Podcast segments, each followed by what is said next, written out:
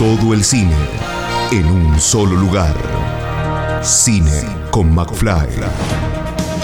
Estrenos, notas, comentarios, videosinopsis. Cine con McFly.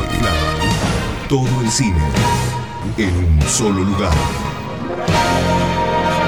Todo el séptimo arte en Cine con McFly. Cine con McFly. Estás eh, presentando segunda película aquí en el Festival de Cine de Mar del Plata, edición 37, todo lo que eso también me, me parece muy importante para un- una realizadora.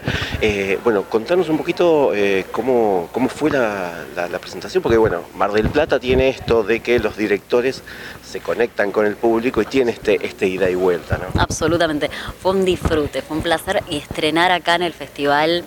Siempre vengo como, como público, entonces esta vez poder venir a presentar la película fue un disfrutazo. Eh, la recepción muy buena y mucho público muy comprometido con la peli, quedándose, haciendo preguntas. En las tres pasadas sucedió exactamente eso y fue lo mejor, tener ese diálogo, ¿no? Es lo que uno está esperando.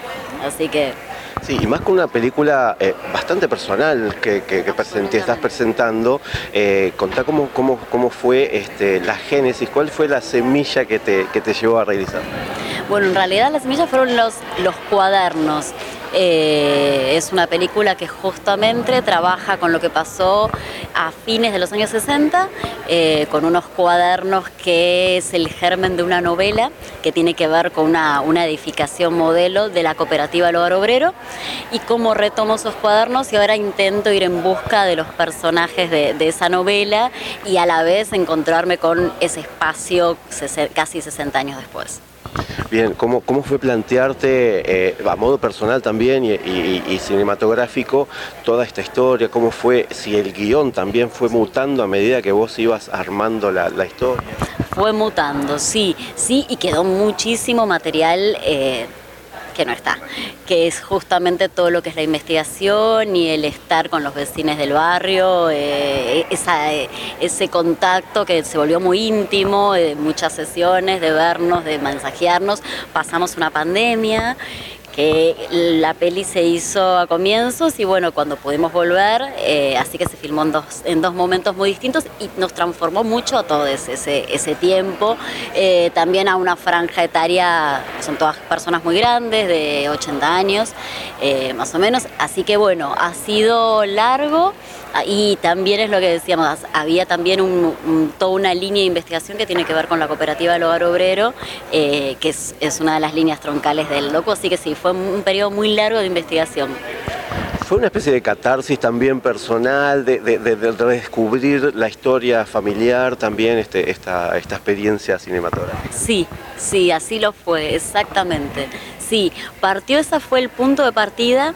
Después se abrió algo mucho más amplio y que tiene que ver es eso, con el, con el mismo espacio y con la gente que habita ahí y, y con este paso de tiempo, ¿no? La película terminó hablando de eso, de ese, de ese paso de tiempo. Bueno, Mara, felicitaciones por la película. La vas a seguir acompañando a este hije que eh, recién está ahí empezando. Eh, pero bueno, no sé si ya eh, con esto de la pandemia eh, muchas cosas se, se- se van generando. No sé si tenés algún proyecto ya a futuro, además de acompañar a esto. Eh, sí, ya estoy, pero a nivel guion, empezando a bocetar las primeras líneas de- del proyecto futuro, sí, un documental también. Así que es contenta, sí. Bueno, lo esperaremos entonces. Mientras tanto, felicitaciones. Muchísimas gracias, muy feliz de estar acá. Muchas gracias. Escucha esta, otras entrevistas y mucho más en el programa radial en vivo de Cine con McFly todos los jueves a las 21 por Radio Aijuna 947 o en aijuna.fm.